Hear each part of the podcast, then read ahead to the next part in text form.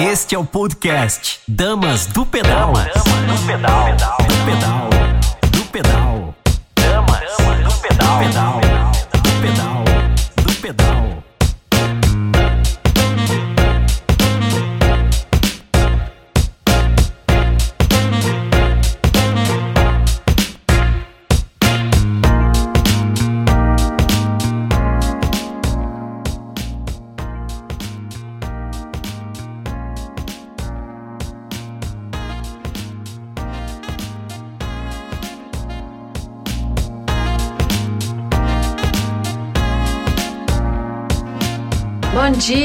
Eu sou Thierry Namundim e esse é mais um Dama do Pedal, um programa feito por apaixonados pelo ciclismo, para apaixonados pelo ciclismo, para você que vai se apaixonar e se inspirar aqui com a gente hoje.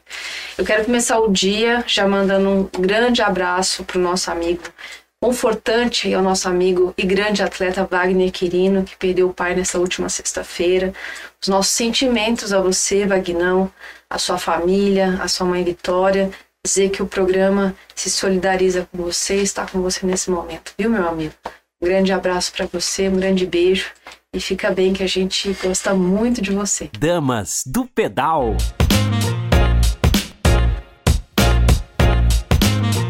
Hoje nós vamos falar de alguns assuntos muito legais, entre eles o Human Fit. Já ouviu falar do termo Human Fit? Não? Então você vai conhecer aqui com a gente hoje um pouquinho sobre essa tecnologia, né? Uma forma de avaliação de atletas e que pode trazer dados muito importantes sobre você e que podem fazer total diferença na sua performance, na sua longe- longevidade e o principal na sua saúde. Vamos falar também um pouquinho sobre trabalho social. Você já participou de algum trabalho social aí na sua comunidade, na sua região? Já se envolveu com a sua comunidade? Você busca saber sobre os lugares que você pedala, quem mora por ali, quem cuida do espaço que você transita? E mais, será que nossos hábitos e formas de expressar podem inspirar as pessoas aonde a gente passa? A gente vai conversar um pouquinho sobre isso daqui a pouquinho. Temos muita coisa boa para conversar hoje.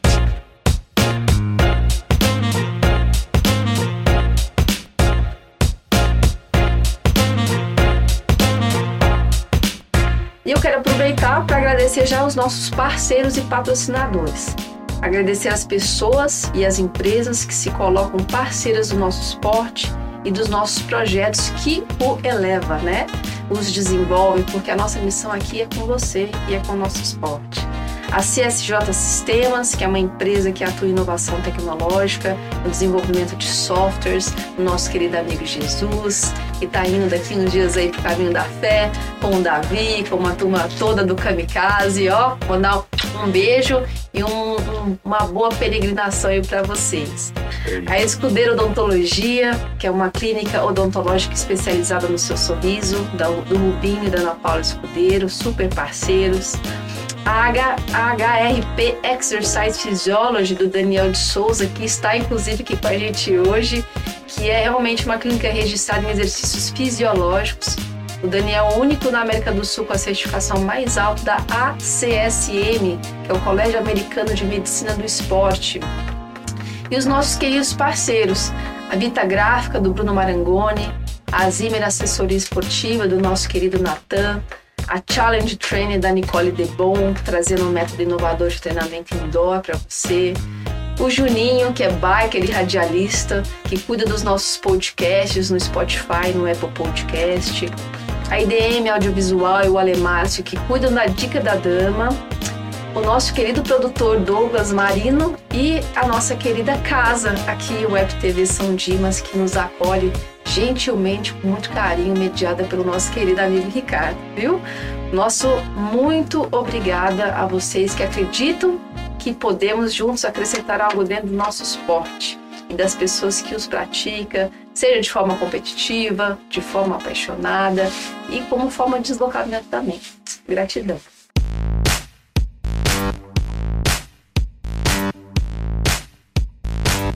E agora nós vamos falar um pouquinho sobre a ação social, né? Você sabe o que, que é uma ação social? Será que isso é uma responsabilidade de cada um? Será que isso é uma responsabilidade sua? E para bater um papo com a gente hoje sobre esse assunto, eu quero agradecer a presença do nosso querido amigo Davi Bueno, que é ciclista, empresário e apaixonado por pedalar e ajudar as pessoas. Seja bem-vindo, Davi. Bom dia, tudo bem? Muito gostoso te ter aqui, Davi. Obrigado. Me conta um pouquinho antes de a gente falar sobre projeto social, né? A gente quer saber um pouco da sua história. Como que começou a sua relação com a bicicleta? Desde, desde 93, é, eu comecei a pedalar no mountain bike junto com o Bike de 8. né? Foi um grande E Juliano, um abraço. Influenciador nosso aí. Então, desde lá pra cá, eu não, eu não parei mais. Então, foi uma coisa que eu me apaixonei, foi um esporte que Uma eu entrega. encontrei e foi uma entrega. E eu sou apaixonado por esse esporte, né? Então, é, desde 93 estou aí, já faz um pouquinho de tempo já, né? E o que, que você sente que a bicicleta mudou na sua vida? Te trouxe, ou te resgatou, ou desenvolveu dentro de você? Tchê, a bike, na verdade, ela leva você para lugares assim onde você é, você se sente livre, né? Você, você é, é, é, como é que eu posso dizer? Você você se encontra nela. É uma é uma é uma liberdade. é, faz bem para a cabeça, faz bem para o corpo. é, Você fica você fica muito mais é, você fica, você fica, fica muito mais aberto, né? Fica muito mais. é, você tem uma visão melhor, eu acho que quando, quando você ainda pedala, é, quando você está indo em trilha, que você sobe aqueles morros, aquelas coisas assim, é sua superação. É isso também. E a gente consegue, na verdade, estar disponível para a vida, né? Porque às vezes a cabeça, os problemas, os conflitos consomem tanta gente no nosso dia a dia. Sim. E quando a gente está em cima da bike, aquilo desaparece, Sim, né? sim. E você fica aberto para insights, conectar com a natureza, com as pessoas, com, com, a, com, a diversão, Fazer amigo, né? Fazer amigos. Fazer amigos, fazer amigo é muito bom. E aproxima mesmo. E falando um pouquinho assim sobre ajudar as pessoas, né? Quando você percebeu que o mundo não girava só em torno de você, né? E percebeu que a vida, na verdade, a gente está inserido no mundo, num contexto, que a gente é mais um elemento e de como a gente se conecta, né? De uma forma diferente. Você acha que isso foi uma mudança de paradigma que veio com a sua educação, com o seu processo de educação? Sim. Ou foi também um despertar do processo de amadurecimento seu? Os dois, é, os dois. É, eu fazia um, assim, conjunto com a irmã Maria Ângela, eu fazia um trabalho social de dar alimento para os irmãos de rua. Uhum. A gente chama irmãos de rua. Né? Então a gente saía toda, toda sexta-feira e a gente rodava essa cidade inteira dando alimento para as pessoas na rua, para os irmãos de rua. Então isso já veio muito forte em mim, já, já faz tempo que eu tenho isso, né? E, e é uma coisa que eu gosto, de ajudar o próximo. né? Então, assim, eu já venho fazendo isso já faz um bom tempo. É, com a pandemia a gente parou, né? E, mas eu preciso retomar isso aí. Uhum. Então, é desde, é desde sempre, quase, a gente... A minha mãe meu pai sempre, sempre ajudaram. Então, eu tenho isso já, já em mim, né? no já na berço, né?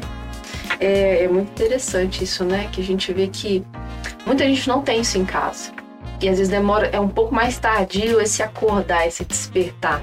Às vezes isso da, dos- da pessoa também, mas eu vejo que quando isso tá dentro, né, inserido da sua família, que é, a criança, né, tem a fase que ela precisa ser segundas atenções, mas aos poucos ela também tem que perceber que ela tá num contexto dentro da Sim. vida, né? E que a gente tem que melhorar nossa relação, né, com o meio que a gente vive, porque a gente é altamente responsável pelo meio que a Sim, gente sim. vive, né? Sim. E aí a A gente, gente não começa pode a... fechar o olho. Exato. Exato. E a gente também é um espelho dos outros, é uma referência também, né? E a gente vê, né, que o esporte por si só já é uma ferramenta de transformação do ser humano.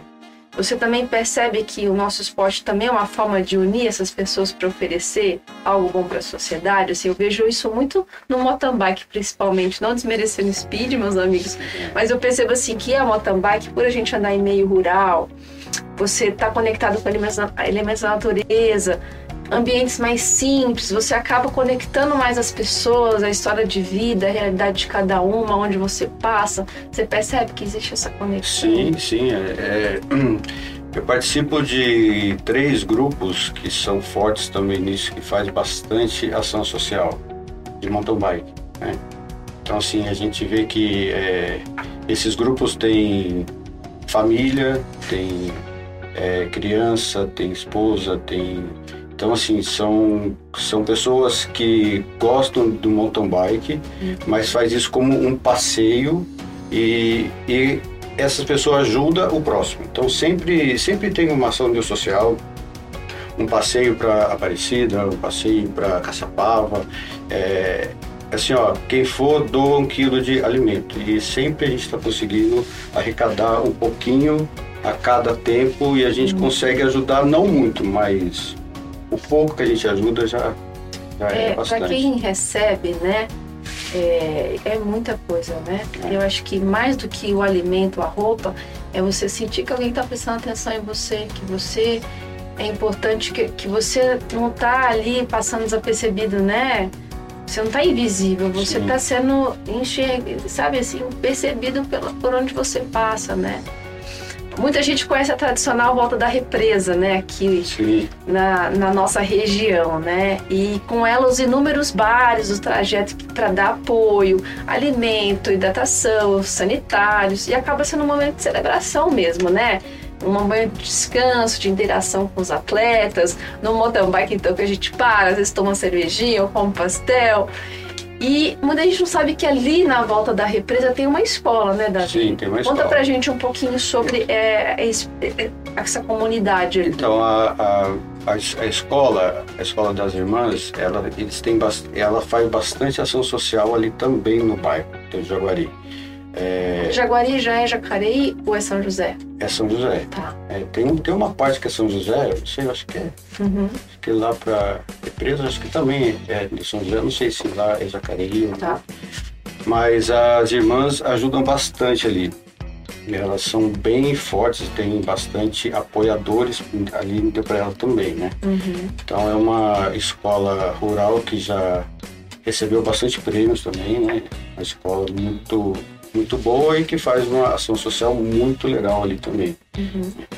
E, e a gente sempre tá ali, né, Tia? A gente sempre dá a volta ali lá. É o nosso é o nosso passeio base, né? Assim, de, de treino e de conexão, né? É. E esse ano nós vamos ela de novo, né? Conta pra gente então um pouquinho como que foi esse Natal Solidário ano passado, o que, que foi legal e, e como que contribuiu, o que, que você sentiu que isso trouxe para Engraçado. as crianças É. ali. É, eu comecei, esse é o segundo ano que eu faço, né? Tá. Então, a Rita, que, que é, acho que é a, a coordenadora de bairro ali, ela, eu conheci ela já faz um tempo. A gente sempre parava ali, tomava Guaraná, comia um pão ali com ela. E, e um dia, engraçado, tinha um amigo nosso que estava andando de bike, só que é, ele não, é, o selim dele, a parte era com parafuso, não era aquela blocagem, né? Sim. E estava solto o parafuso. Isso foi em junho do ano passado. Daí eu falei, ah, vamos parar lá na Rita, quem sabe ela tem uma chave de boca, a gente aperta a sua, né? A gente aperta no parafuso. Assim que eu cheguei, ela falou assim, olha, eu acho que foi Deus que pediu você vir aqui. Falei, por que, Rita? Falou assim, eu tô querendo fazer o Natal solidário da- das crianças esse ano, mas com a família da bike. Você me ajuda? Falei, ajudo. É, eu não sabia o tamanho que ia ser isso, como que eu ia ajudar, eu não sabia de nada. A gente só tem uma certeza que vai Só dar certo, tinha uma né? certeza. E tinha um amigo meu, chamado Fabinho, um grande abraço para ele, ele faz parte do Rotary Club. Ele falou, Davi, vamos embora. A gente ajuda a fazer isso. Enfim, daí a gente começou a montar tudo isso, né?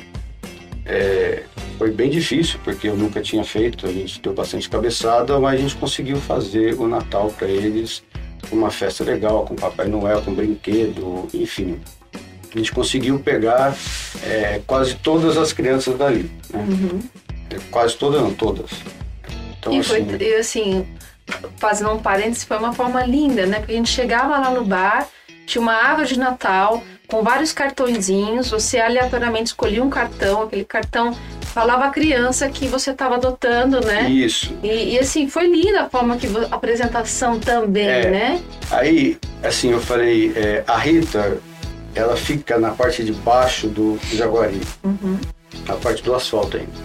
Eu falei, eu vou colocar a Rosângela do bar das meninas também do circuito. E ela comprou a ideia. É uma e esse ano também Uhum. é uma grande apoiadora nossa. Então ela, ela que deu a ideia de colocar árvore lá, enfim, a gente, a gente Como conseguiu fazer faz bastante legal. né? É, e a gente conseguiu bastante coisa o ano passado. Aí esse ano eu falei, Rita, se a gente for fazer esse ano, vamos começar mais cedo, em Uhum. virtude, porque tá muito trabalho, né? Daí veio a pandemia toda. E a gente mal se, mal se falava, né? É, porque tava todo mundo ainda dentro de um medo, É, né? Que ainda você não sabia como, e qual justamente. que eram os próximos capítulos, né? Da vida. E justamente- E daí ela virou e falou assim, Davi, o que a gente vai fazer esse ano? Eu falei, Rita, vamos fazer o seguinte, vamos fazer macarrão. Tem uma fábrica ali perto, a gente pede doação, faz o macarrão e a gente só isso, né? A gente não tem inteiro. Isso já era em agosto. Eu, tá bom. Mas, mas passou uma semana ela me ligou e falou assim, quero fazer o Natal, vamos? Falei, de novo, daquele jeito? É agosto já, né? A gente tem pouco tempo a gente fazer. Ela falou assim, vamos? Falei, vamos embora. Aí eu assumi de novo. É, Só que daí, assim, é, esse ano, por ter pandemia, a gente decidiu não só ajudar as crianças, mas sim a família das crianças. Então, esse ano, além das 200, que são 200 crianças, tá? É, a gente vai doar 150 cesta básica. Então, tem a cesta básica, ela vai entrar no circuito esse ano. Entendi. Então não vai ser só as crianças que a gente vai beneficiar, e sim a família da criança. Então vai né? ter a parte esse ano da criança e, E- também a cesta básica. A cesta básica. A gente está fechando o preço hoje, Uhum. né? então vão ser 150 cesta básica e 200 crianças para serem adotadas. Certo. Então é, a gente já deu um start, já tem uma boa parte, tem acho que dois ou três grupos grandes ajudando a gente aí. Uhum. É, e a gente já deu start, a gente já está começando, então já está desenvolvendo as coisas já. Já falei com a Rosângela também, ela falou, me passa os nomes que é, aqui eu consigo ajudar desse jeito. Então ela ajuda do jeito dela, Sim. a Rita do jeito dela, eu do meu jeito, você do seu jeito. Então assim, isso é uma doação, né? não é nada engessado. Né? A gente ajuda como a gente pode. Só que esse ano tem é, um a mais, que é a cesta básica, né? Então um desafio maior. Um desafio bem Então a maior. gente precisa de mais gente engajado no, né, em comprar essa ideia de ajudar, né? De, de oferecer, de.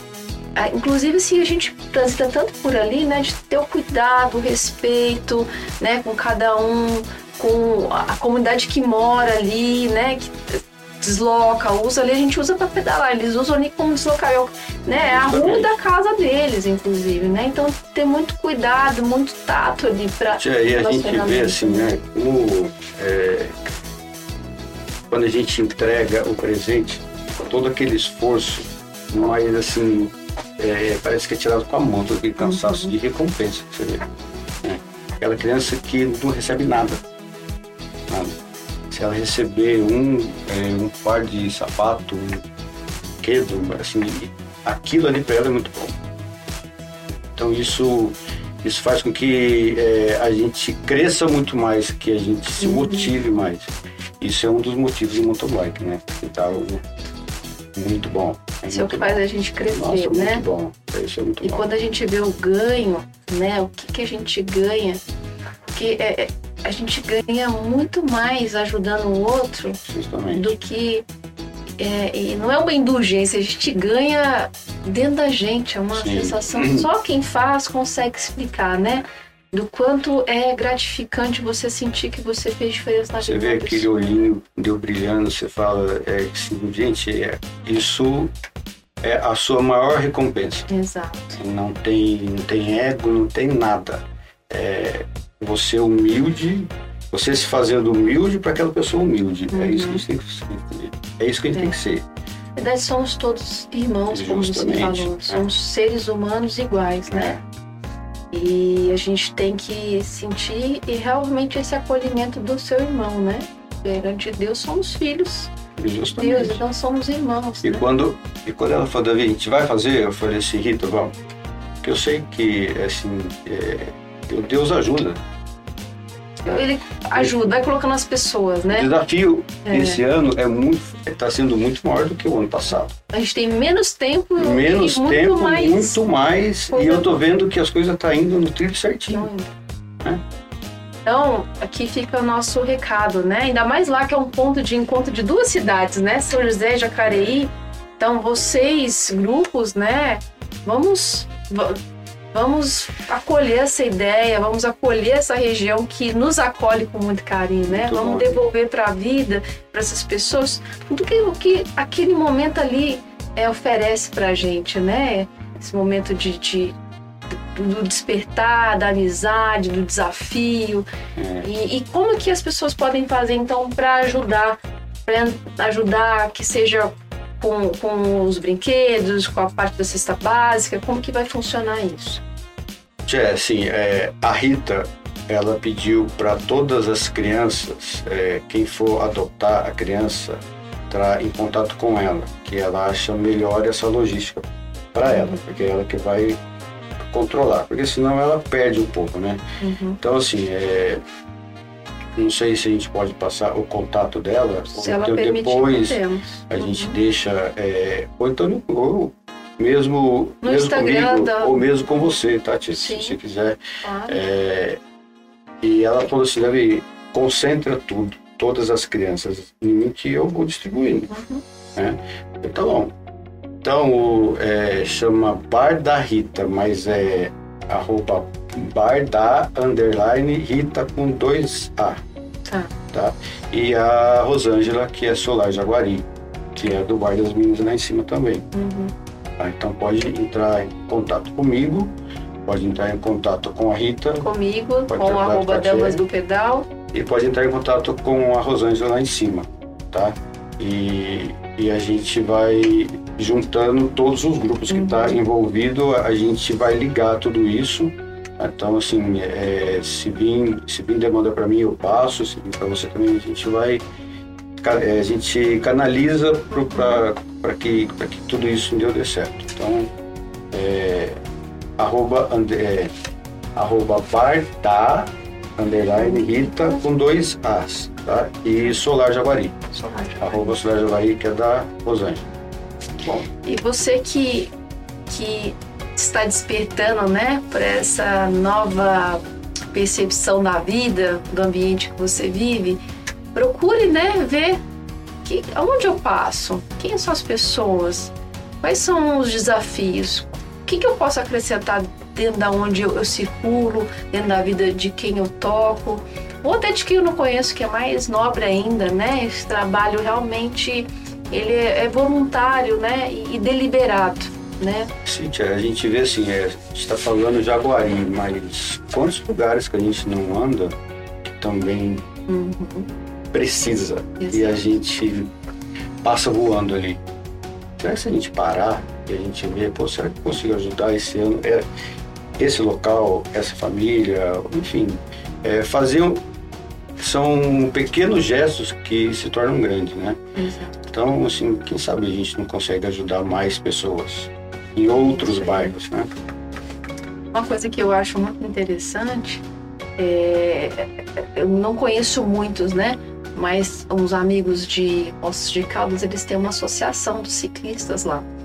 Então eu fiquei pensando, né? Eu acho que São José ainda não tem uma associação assim de de repente a gente criar algo, né? Nesse sentido que a gente use a associação para desenvolver o nosso esporte, né? E teria que ter representantes de várias modalidades, mas com esse objetivo de, de ver o que, que eu posso desenvolver para melhorar o nosso esporte como um todo, a parte competitiva, a parte amadora, a parte de deslocamento urbano e a parte onde a gente se interage com a comunidade, né? Sim. Então também ser um ponto de projetos sociais ali, né? De, de projetos que dali a gente vai desenvolver e, e a gente vai espalhando isso e tocando, né? Cada um dos atletas a, a, a, a se engajar, né?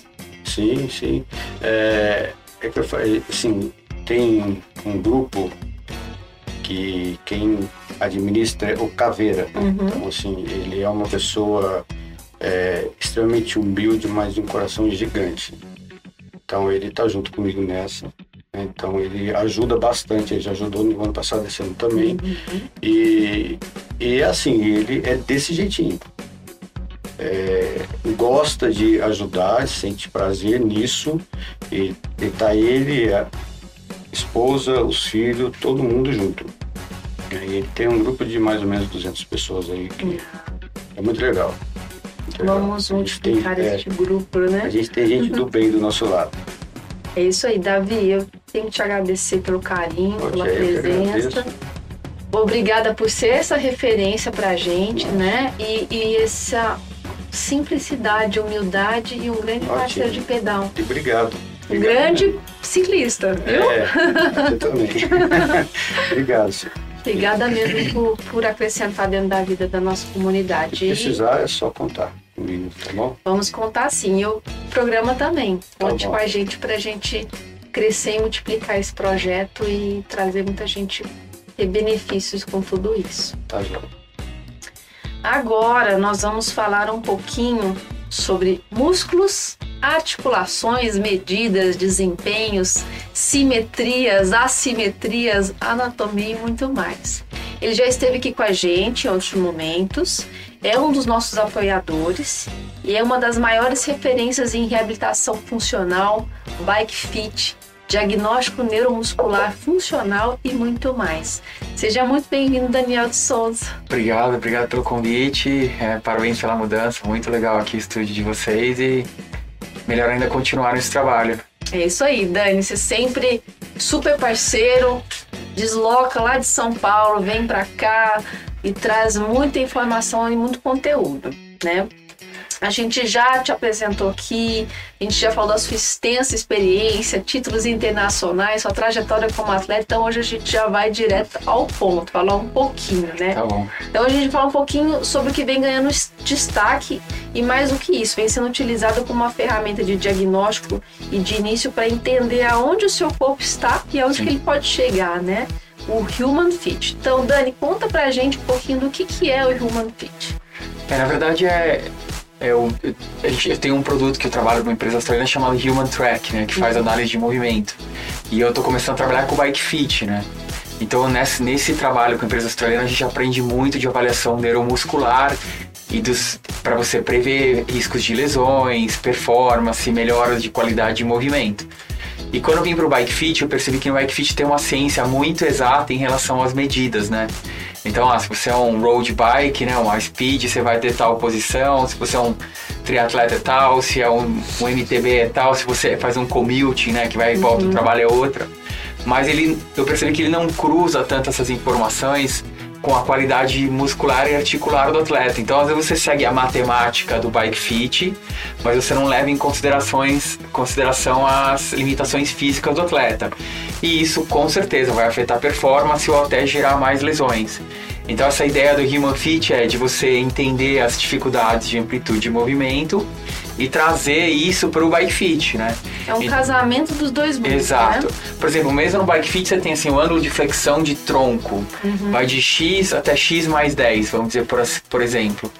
Pô, se você tem alguém com uma limitação de posterior de coxa que influencia na, na flexão do tronco, você não vai colocar a pessoa no limite da posição, porque você já tá com o posterior de coxa bem encurtado a lombar. Você vai trazer um pouquinho mais para você conseguir a melhor performance, a melhor conforto e durabilidade, né? no momento que ele tá ali, né? Sim. Isso é dinâmico, aos poucos você vai trabalhando e fazendo o casamento dessas informações e mudando o bike fit também da pessoa, né? É porque o, o nosso, ainda mais a rotina que a gente tem hoje, né? A maioria das pessoas trabalha bastante tempo sentado, longas horas, agora tem o home office, É. então fica mais sentado ainda, tem rotina de família, então o seu corpo muda muito durante anos e durante períodos de treinamento, né? Se você aumentar o volume de treino e intensidade, você vai ter uma perda de flexibilidade se não fizer nada. Então quer dizer que a bike talvez já não fique tão confortável.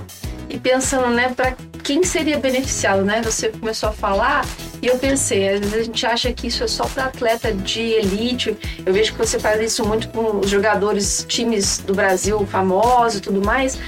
Mas se você for ver, tudo bem que o atleta de alta performance, como ele está sempre trabalhando muito próximo de um estresse físico ali, ele, isso te traz mais chances de desenvolver Ah. uma lesão. Mas também, para quem não não fortaleceu ainda uma- série de estruturas e não melhorou seu condicionamento, né, postural até, isso pode também criar patologias na pessoa. Então, na verdade, eu fiquei pensando, né, que às vezes o público era só o público de alta performance, mas não, uma coisa importante para qualquer pessoa que que está utilizando o esporte, seja qualquer que seja a relação com o esporte, né? Sim. É, por exemplo, no futebol é um esporte mais, a gente fala sprint, né? Hoje bem intenso, então acelerações, acelerações e, e o nível é muito alto hoje, né? Assim, o, o seu nível de performance tem que estar sempre no limite. Então o problema do futebol é assim, de repente você tem uma lesão, uma ruptura do posterior de coxa, três semanas. Responsável por 45% das lesões de futebol. Aí parou. Ou você tem uma, uma ruptura de cruzado, um tornozelo, uma queda de performance. No triatlon é diferente no ciclismo. É aquele devagarzinho que você vai sim, se criando um problema, vamos É dizer. lento, né? É lento Às vezes processo. silencioso até, né? Exato, porque você vai compensando. Então, Você fez lá duas, três semanas de treino, ah, mas eu trabalhei duas, três semanas demais. Então você perdeu toda a flexibilidade lombar, já tá com alguns. Né, a gente fala uns pontos gatilhos, outros lugares na musculatura que estão mais extraídos, duro.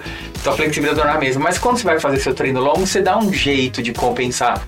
Você muda o movimento, né? Você muda a qualidade e tal. Você perde um pouquinho de potência, mas você não percebe. E, quando, e você vai levando isso, né? Aí de repente é que começa a ter os problemas crônicos, né? Uma, uma tendinite, uma queda de performance que não consegue melhorar, uma dor lombar.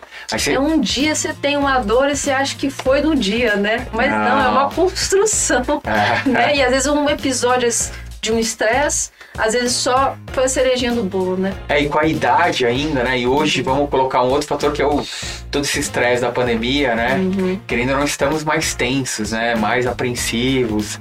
Passa, agora tem muita gente trabalhando em casa, então já influencia mais tempo sentado, menos flexibilidade e tal. E quais informações que o, essa avaliação nos traz, assim, interessantes e tudo mais?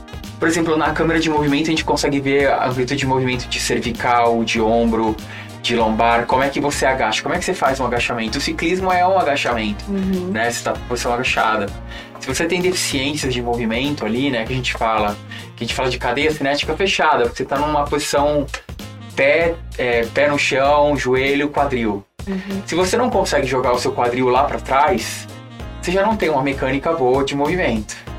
E aí, quando você vai pedalar, você não vai conseguir desenvolver isso, ainda mais quando fadigado. Quando a gente fala cansado, o movimento piora. Então, a câmera de movimento, ela te dá essa, essa discrepância, né, essa diferença entre ângulos de movimento. Quando você parte para uma plataforma de força, que é uma pecinha de metal ali, duas peças de metais quadradas, você pode colocar, ficar em pé ou fazer exercício em cima, você consegue perceber como é que o corpo distribui peso. Então, assim, você pega um atleta de basquete ou um atleta de corrida, sem uma palmilha, só de ele subir na plataforma, você já percebe que tem um desequilíbrio. E como é que você, como é que você distribui o peso quando você faz um agachamento? Quando você está agachando no ciclismo, é basicamente um agachamento. Né? E como é que você distribui? Você usa mais a esquerda, você usa mais a direita? Você usa mais a esquerda no começo? Essa diferença é muito grande? Por exemplo, no futebol, até 9, 10% de assimetria é aceitável, vai. Mas no o ciclismo é um esporte assimétrico, então tem que trazer para lá.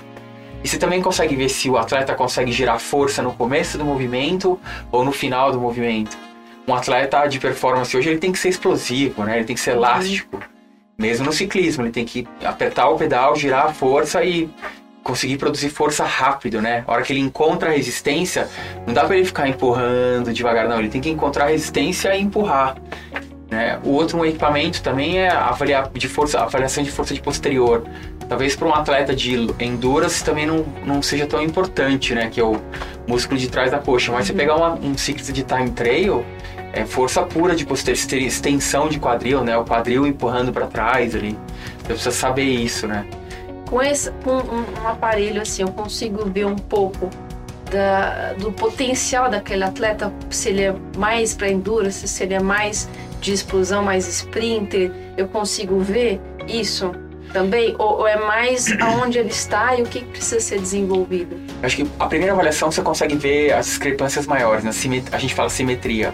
Uhum. Que eu acho que primeiro a gente tem que primeiro corrigir as assimetrias corporais para depois querer colocar força, potência e peso, né? Uhum. Você não vai construir, você não vai construir uma laje em cima de uma casa que a base está torta, né? Sim.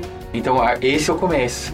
A, dif a diferença é que se, se, você pegar um esportes como, vamos dizer, futebol, rugby, né, que são esportes que já têm dados, você consegue perceber se suas qualidades hum. Em relação a um grupo. Então você pode dizer, Entendi. com o ciclismo é um, é um esporte que ainda tem mais informação em termos de dados de potência, de força e tal.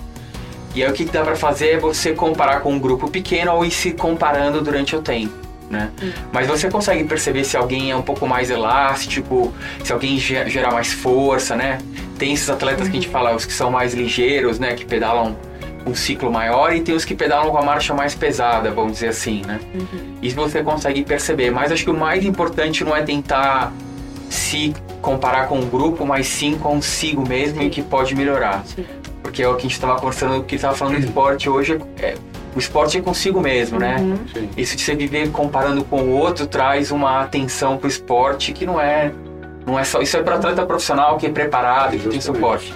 A gente já tem uma série de outros desafios, é com a gente mesmo, acho que é o mais importante. É. Então, o, quanto no ciclismo, quanto mais simétrico eu sou, melhor. Né? Essa, a gente, uh, vamos abrir aqui um pouquinho, né? A gente fez a avaliação sexta-feira. Eu fiz o Human Fit com o Daniel, foi muito legal. E aí a gente vai, vai descobrindo várias deficiências, né? Daniel, ele começava a fazer. Ele, ele dava uma gaguejada assim, eu sabia que ele ia falar uma coisa ruim pra mim. Ele, é, é, a gente tá vendo aqui. E aí você vai descobrindo que você tem um monte realmente de coisas a corrigir mesmo, né? Seja de forma muscular, seja de forma postural, cervical, lombar e tudo mais. E, e, e é muito interessante, né? E aí você vai querendo resolver logo para poder melhorar no esporte, ver se sim, sim. traz. Mas ao mesmo tempo eu vi assim, é normal a gente ter. Eu, a gente estava falando, né, de uma perna era mais de apoio e a outra ser mais de explosão, que era a que dava mais potência.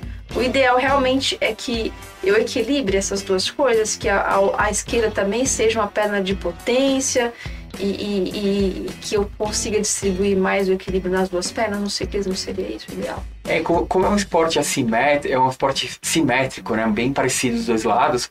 Quanto mais você conseguir treinar os membros da mesma forma, uhum. melhor é, né? Então é. Só que é um trabalho lento e longo, porque você tem toda uma infância, todas características que foram construídas para que quando você chegue no ciclismo, né? Não é de uma hora para outra que você vai mudar isso, né? Exato. Então, assim, tem que ter um trabalho de dar dois passos para trás e para depois você voltar e dar três para frente, vamos dizer assim. É normal, então, que eu possa ter uma perda de performance quando eu começar a trabalhar, desenvolver e a, a, a mudar a minha estrutura no início para depois eu ter um resultado legal. Exato, é a mesma coisa que alguém trocar sua caligrafia, né? Você escreve uhum. a direita, você passou para esquerda. Você vai perder eficiência, vai perder a qualidade que você está repreendendo um processo, que você está entre aspas, viciado a fazer, né? Uhum. Mas depois que você aprende, você tem duas mãos para escrever, então as coisas ficam. Como é que você fica mais versátil, vamos dizer assim, na bicicleta? E eu consigo fazer isso é, conjugado? Continuar treinando e fazer essas correções que tem que ser feitas? Eu consigo, posso unir essas duas coisas? Então aí entra aquilo, aquilo, é, não se mexe em time que está ganhando, vamos dizer, né? uhum. né? Então você tem uma competição daqui um mês, Você não vai querer desconstruir todo o seu processo antes de um- uma competição que você já sabe como é que você vai fazer, já tem seus protocolos e tal. Então tem que ser feito assim em momentos específicos da temporada, no começo da temporada, é um período que agora eu vou fazer um cross train, vou parar de pedalar tanto, vou fazer um pouco de natação, um pouco de hidro, um pouco de yoga e um trabalho de fortalecimento. Aí tem que ser feito na hora certa. Nem entre safra, É. que a gente fala, né? Não, não dá para você, é, não dá para mudar um hábito de uma hora para outra. E Isso, num período de alta exigência de performance, né? exato. Entendi. Mas eu acho que vale a pena em termos de. Vamos dizer, a gente já trabalha, né? Vocês têm suas funções, família, trabalho. E de repente você começa a treinar, colocam outros.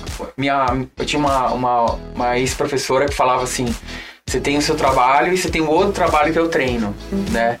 Que, eu, que ela que reclamava que você não tinha tempo para estudar para pesquisa e tal. E isso acontece, é, acaba tomando muito tempo da sua vida, mas como você tem que tomar os cuidados, porque você está gastando 15, 20 horas da semana fazendo uma atividade para que daqui 20 anos você já ainda esteja fazendo. né? E eu acho importante, não é o. É lógico que você vai melhorar, é lógico que você vai é, ser mais competitivo, mas o mais importante, assim, estou melhorando a qualidade de movimento do meu corpo, estou me sentindo melhor, porque é uma coisa você fazer um treino e terminar o treino só com a perna direita, porque você fez um super volume você não alongou, você termina com a perna bem mais dolorida que a outra e ficar dois dias andando meio de lado, outra coisa é que você terminar um treino tá com as duas pernas, você percebe que você tá bem, que você tá andando bem, que você tá sem dor nas costas. Isso, acho que a qualidade de vida ainda é o, talvez o principal aí. Tanto que esses aparelhos podem ser usados para cirurgias, é, reabilitações ortopédicas e geriatria, né? Então tem muita pesquisa com cruzado anterior, agora a gente está fazendo com populações de terceira idade. Para quê? Para que avalie melhore a qualidade de vida do indivíduo na reabilitação. Perdão. É, é muita. Tem muita informação que a gente precisa ter da gente, né? E às vezes a gente negligencia.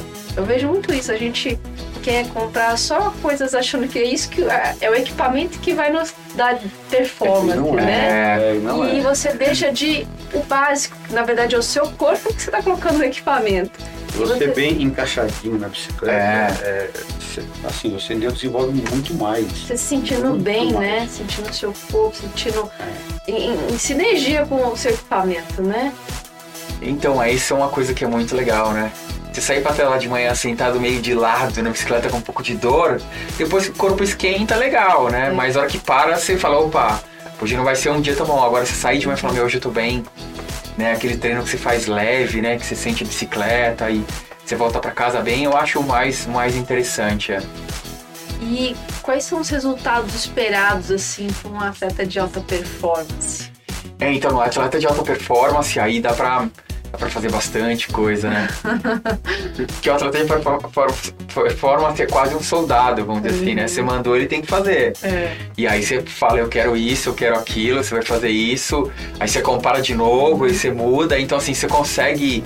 Você consegue empurrar melhor pra onde você quer, né? Então, a ideia é assim, eu pego os resultados que você me trouxe e aí eu levo para quem isso? Depende muito da situação que você tá. Se tiver vindo uma cirurgia, pós-cirurgia, você vai voltar pro seu cirurgião ortopédico, né? O- Mas no, no nosso caso, assim, que somos atletas amadores, tem gente aí, né, que também visa uma performance mais alta, mas assim, não tá com lesão, mas percebe que existe aí as assimetrias e algum, alguns problemas posturais, Sim. que, que, mas eu ainda não cheguei à lesão, nem dor, assim, eu sei que eu preciso corrigir. Pra quem, qual profissional que eu vou? Quem que pode me, me orientar? Pensando hoje no dia a dia, assim, ou seu físio, ou seu treinador, né? Uhum. Ou seu pr- professor de funcional, professor de pilates, professor de yoga. Que são aqueles profissionais que estão com você todo dia, que trabalham com o seu corpo e que se perceber, porque tem um estudo, tem a base fisiológica, falar, ah, é um problema de, assim, é ativação de escápula, extensão de quadril, né? Que a gente fala jogar o quadril para trás. Ele, quando ele for te dar um exercício, ele já vai saber que você tem em mente, então ele já faz uma correção rápida. Esse é o primeiro que vai que vai entender, né? Mas quem tem os treinadores, isso talvez seja a primeira parte, né? Não adianta você pegar alguém que não consegue fazer uma ativação de glúteo, né, que a gente fala, e fazer treinos homéricos de subida. Né, ele não vai ter aquela extensão do quadril, né, de empurrar para trás com facilidade. Então ele vai usar o quadríceps, aí começa a ter uma série de problemas aí. É. Eu, eu, isso às vezes eu até falo muito, né?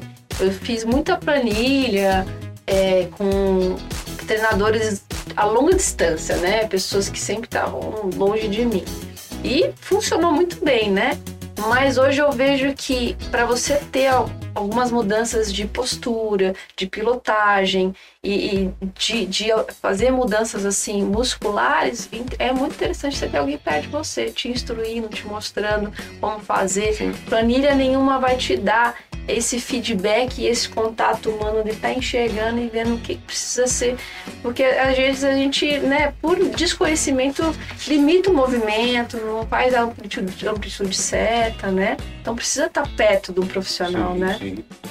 É, as planilhas foram um produto que foi criado, que tiveram, tem benefícios, mas tem as limitações, né? Acho que é importante quando você vai lidar com o atleta, você falar honestamente, olha, eu vou te vender esse produto É. com essa limitação. Se você quer mais, você tem que, entendeu? Ou então pegar um atleta com uma lesão mais séria e falar, olha, com a planilha não vai dar certo. Entendeu? Você precisa de alguém mais próximo pra você ter esse suporte, né? E você, você disse que o interessante é a gente sempre comparar a gente com a gente mesmo. Mas vamos supor que a gente tem um parâmetro de um bom atleta. É possível eu olhar os resultados dele e trabalhar para tentar galgar aqueles resultados também dentro do, do Human Fit? Então, se você for um atleta profissional, aí você vai ter referências, né? Por exemplo, eu conheci um cara que era mecânico de uma bicicletaria lá perto de casa que foi chamado para ir pra uma equipe do Tour de France. Ele falou, mas como você sabia? Não, eu fiz tal ladeira, tal teste de ladeira em tal tempo. Então, assim, ele era muito próximo já dos caras que já estavam ali. Lá. Sim. Agora, quando você faz isso, ah, mas ele estava próximo, né? Uhum. Você tem que tomar cuidado com quem você se compara, né? Entendeu? Então, assim, Entendi. eu tô querendo dizer assim, você vai, pô, eu quero melhorar. Entendi. Humildade, entendi. É, eu não gosto de virar essas, essas, essas é, obsessões, né? Uhum. Fala pra ele, ó, vamos melhorar isso aqui primeiro. E pra melhorar isso, você tem que voltar pra casa e fazer 20 minutos todo dia. Não, Vira você... escadinha, né? É. Você não vai querer comparar com. Você pode até olhar lá no Olhar, alto, assim, é. né? Quero ser assim. Mas vamos colocar metas é assim. palpáveis, né? Pra É. você, até pra você não ficar frustrado, porque você nunca vai atingir o que você quer rapidamente, né? E colocando submetas. Não, e outra, tu colocar uma meta que gere uma, uma ação, né? É. Pra você chegar aqui, você tem que fazer 20 minutos em casa hoje e mudar seu comportamento, hábito agora. E não é fácil. Não ficar sonhando lá na frente e esquecer Exato. do. É hoje que você é aqui, É. entendeu? É isso que tem que chamar atenção pra quem chega perto, ó, você quer melhorar? Então você tem que fazer isso hoje. E não é curto prazo, né? Exato, é. é longo prazo, né? É. E para você mudar, né, um, um hábito seu de anos é um trabalho árduo, né? Assim, de, de o instinto quer te levar para lá e você puxar para cá para fazer, para prestar atenção na hora, até na hora da dor, né? A hora que dá dor você fala assim, ah, tá doendo, eu vou fazer do jeito que eu quiser. Não, é a hora que você tem que ir lá e continuar, né, dentro do que você se propôs mesmo, né? É um trabalho É, não é nem isso. Você faz- aí você faz todo esse trabalho muscular com a pessoa, mas a- o- ela, na hora de efetuar o treino, né, realizar o treino, ela não está presente. Então, assim, não presta atenção no movimento, não presta atenção na respiração, não presta atenção se é o dia de fazer força, se não é o dia de fazer força. Então, é, é um trabalho lento, mas vale muito a pena. E depois que os atletas pegam, normalmente fica bem, bem autônomo, é. Se conhece bem, é. É. Eu vejo que muitas pessoas também negli- negligenciam o repouso, né? A gente estava às vezes levantando pequenas coisas que fazem total diferença, a hidratação correta, a reposição do sal, umas coisas que básicas, né? Às vezes a gente investe muita coisa, mas a gente esquece do básico, do feijão com arroz. Então, o descanso, né? Já dizia o ditado que o descanso também é treino, né? E muita gente tem dificuldade de descansar, de usar essa forma, essa estratégia mesmo para uma boa recuperação, né? Mas ao mesmo tempo a gente não quer ter uma queda da construção da sua performance. Então, o medo é de descansar e você perder uma, uma performance. Como que a gente é, casa esses dois mundos, Dani? Recuperar e ao mesmo tempo recuperar de uma forma inteligente, estratégica para você não perder performance. É, eu, eu tenho um, um grupo de amigos que pedalam em São Paulo e assim, pode estar com dor nas costas, pode estar com febre, tem que fazer 350 km por final de semana. Sabe aquela, Uhum. aquele processo, é quase que um... Bitolado. Bitolar. Ele tem que fazer, senão ele não consegue se sentir bem, né? Uhum. Mas aí chega na hora da prova, na hora da competição, não rende. E aí você vai, olha, não tá se alimentando bem, você não faz tiro, tiro de intensidade, você não melhora o padrão de recrutamento muscular, deve estar cheio de compensações. Então, assim, só a parte de endurance rende, na hora de fazer força não sai. Então, na verdade, é um processo assim que tem que ter uma confiança entre o atleta e o educador, ou treinador, ou fisioterapeuta que estiver envolvido. Em que ele vá confiando naquela conhecimento passado e vá trocando os hábitos, né? Então, às vezes é melhor você acordar de manhã e, e falar, pô, hoje eu não tô legal para fazer aqueles tiros. Em vez de fazer seis, eu vou fazer três. Puta, hoje minha garganta tá estranha. Então, eu, hoje eu vou pular o treino, porque assim, vai me fazer, vai atrapalhar o ciclo, né? Quando o atleta tem aquela mentalidade de bater volume de treino, sabe, é meta, meta, sem fazer, sem prestar atenção no corpo é um super problema. E aí tem que ter muita conversa, explicar, ó, tá vendo, você não foi na prova, porque você não fez isso, por isso que faltou aquilo. E quando você for dar o treino, eu acho muito importante, né, ou fisioterapia, estou fazendo esse trabalho e tem que ser feito dessa forma para ter esse resultado que vai te levar para lá. Então essa, esse processo cognitivo de educar a ação e a reação, né, o resultado tem que ser passado pro atleta. Então assim, pô, ótimo que você pedalou 200 km hoje para campus e voltou, mas você não alongou as costas e amanhã você vai querer pedalar de novo. É, é, então, Qual que é a diferença de um descanso ativo e de um descanso passivo, assim, fisiologicamente e, e- e- e- e o benefício de cada um, só pra gente entender. então o descanso ativo é logo que você termina a atividade, a atividade é um estresse, né? O treinamento é é estímulo que gera um estresse e logo depois do estresse descansa. Não é diferente de você correr de um dinossauro por uma hora e meia e depois se esconder na caverna para descansar e se recuperar. É um processo fisiológico normal, que enfim, é um, um exemplo. Mas quando você faz isso, você, por exemplo, no ciclismo, você tem um rompimento de fibras musculares por causa da ação repetitiva muscular. E isso gera uma inflamação. Nessa inflamação, vamos imaginar quando você raspava o braço, que era um pulso, né? Fica aquele pulso. Então, quando você entra no processo ativo, essa circulação ela vai ajudar a limpar todo esse pulso sujo, nessa sujeira muscular que tá Se ali. ativa um pouco mais para acelerar o processo de reparação.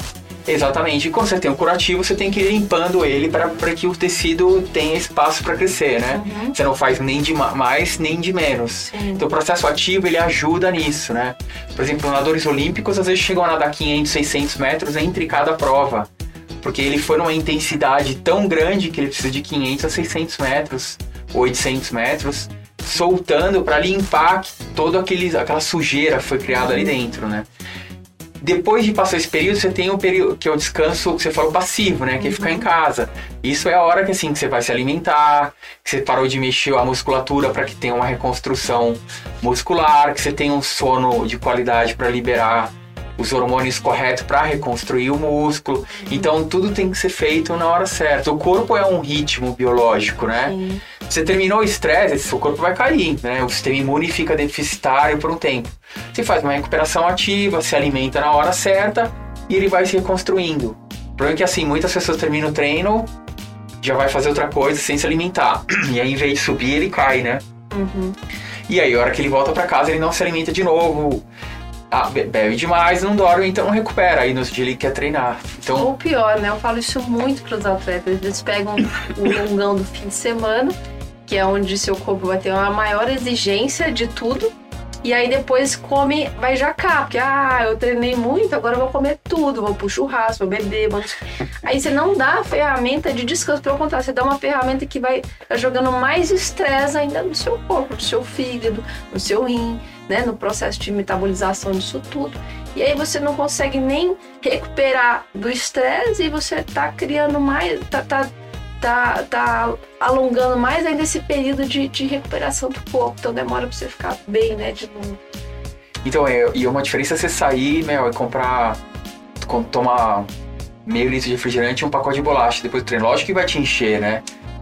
Mas ah, agora você chega em casa e comer um, sei lá, não um, vai te nutrir, né? não vai te nutrir, não vai exatamente. te alimentar, mas não te nutre. É, e aí é isso, a musculatura já não recupera tão bem, outro dia você já treina errado, então já Uhum. gera uma, sei lá, um excesso de contenção muscular e aí vai gerando série de compensações de postura, né?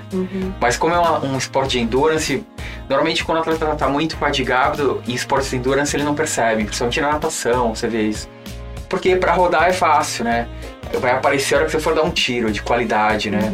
A potência lá na bicicleta e lá em cima, a frequência baixa, qualidade de movimento, né? Você vê que a perna tá passando solta, estável, tronco na posição, né? As reações psicológicas bem automáticas, É. bem limpas, né? É. Diferente de você fazer o mesmo treino de lado, né? E não passa e o joelho vai pra dentro, o joelho vai pra fora.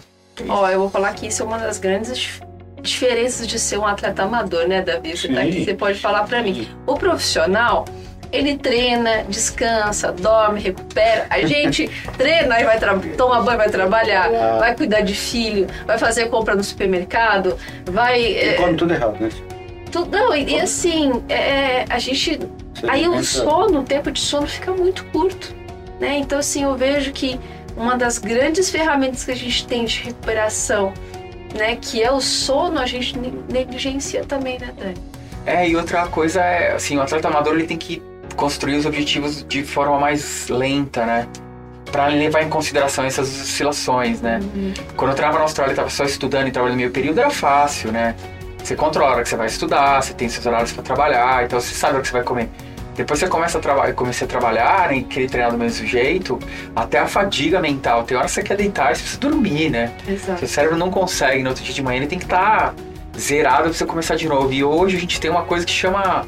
A gente tem a comodidade de trabalhar de, de casa, mas a gente não desliga, né? Você tá 10 horas da noite te com a, lu- acessam o tempo inteiro e vice-versa, né? com a luz no rosto, né? Aí no dia você acorda, putz, ah, tô legal pra treinar, mas você não tá 100%. Você não vai fazer o treino com a qualidade de movimento, não vai perceber as coisas que estão acontecendo no corpo. Então é.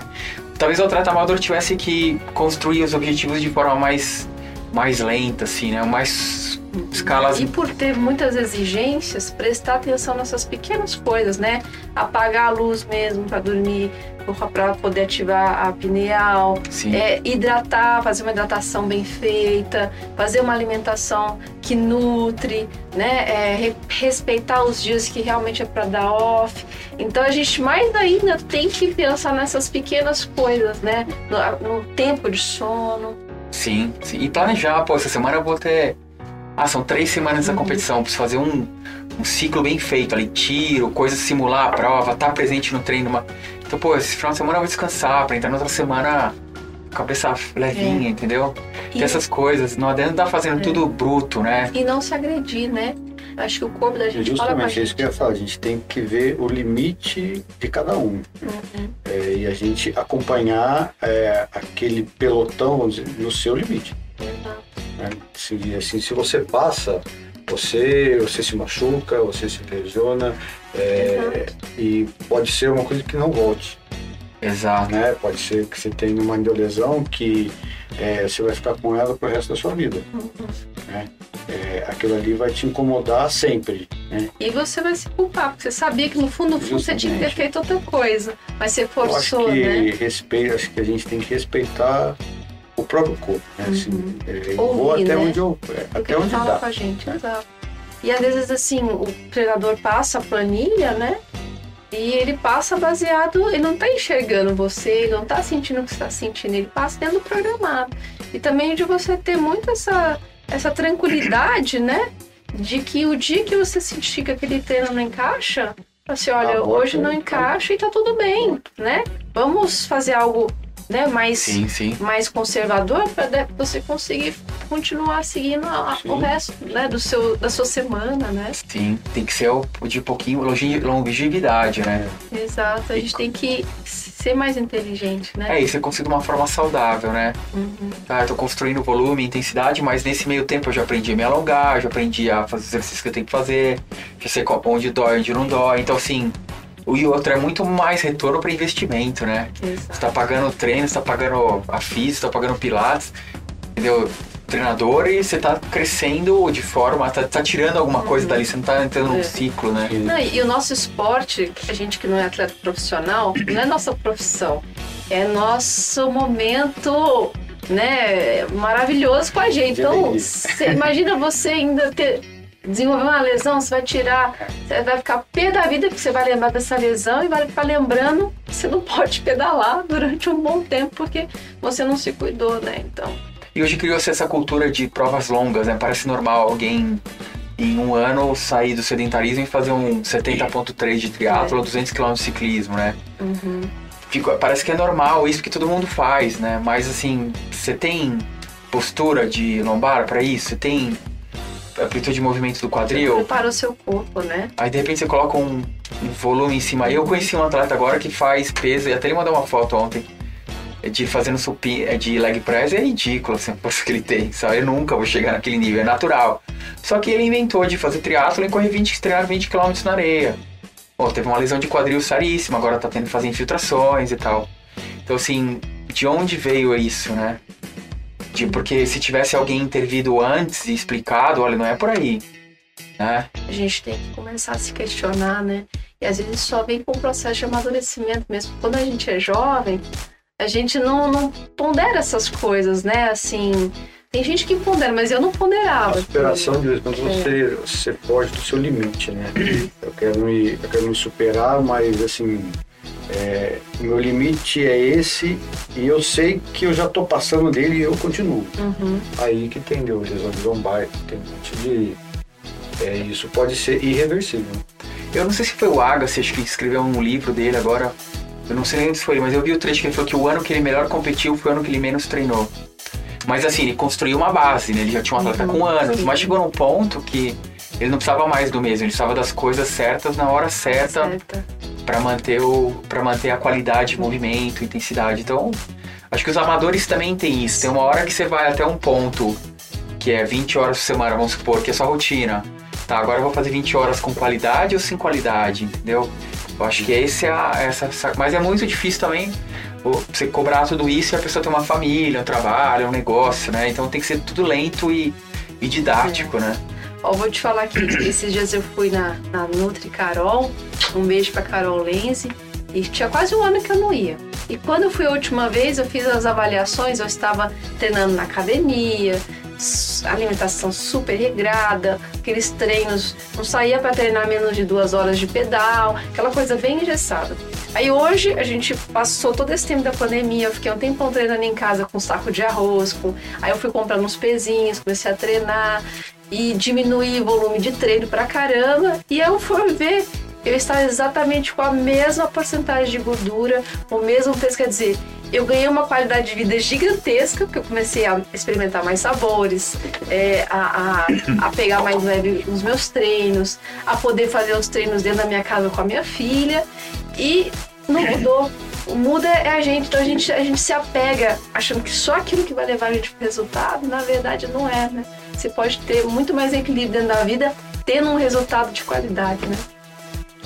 É, tem uma época na história que eu treinei num grupo que era bem de Ironman, assim, sabe? Até eles mandavam 5 ou 6, 7 caras para o do Havaí todo ano, muito forte.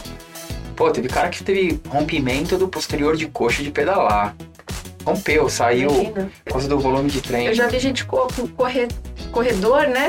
Ter, trincar fêmur tudo mais por excesso de corrida também, porque não preparou o corpo para isso. Então, é, a gente tem que se cuidar e se amar. Acho, que acho que uma das coisas que mais vem acordando dentro da gente é que às vezes a gente não faz isso porque a gente se ama, a gente faz isso porque a gente se odeia. Porque pra gente tá, tá te- se agredindo tanto assim é porque você tá se autopunindo, alguma coisa nesse sentido. Então, assim, se questione por que, que você tá te levando. É o amor ou é um problema, né? Uma patologia.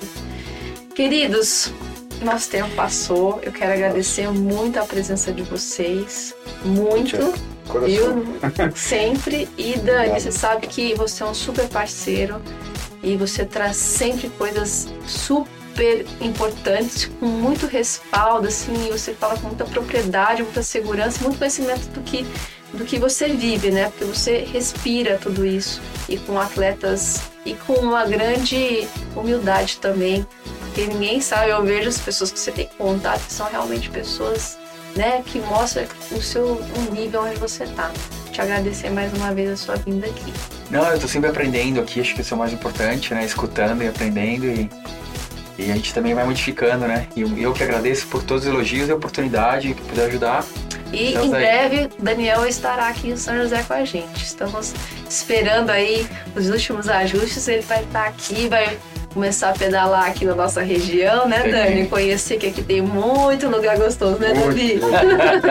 é um paraíso, né? Bem-vindo, né? Muito bem-vindo. Vocês vão me ver fazendo uns treinos errados aí por aí também. Isso aí, vamos, ó. E para fechar nosso programa hoje, seu Ari vai comentar o final do Giro da Itália, vai ser etapa de contrarrelógio do ciclismo de estrada, vai falar um pouquinho aí do grande campeão e do que vai vir aí para a volta da Espanha e esse frio que está começando a chegar lá e vai impactar um pouco aí nas, nos últimos meses do ano e nos treinos, que com certeza o, o treino indoor vai voltar com tudo de novo, viu? Uma boa semana a todos, um grande beijo, até a próxima. Tchau, tchau. Este é o podcast Damas do Pedal.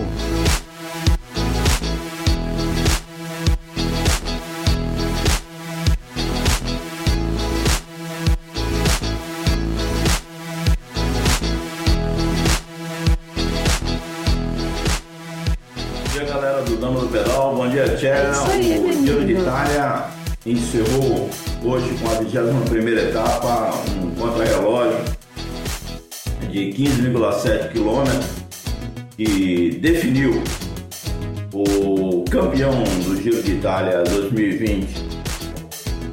E hoje é, os favoritos prevaleceram, né?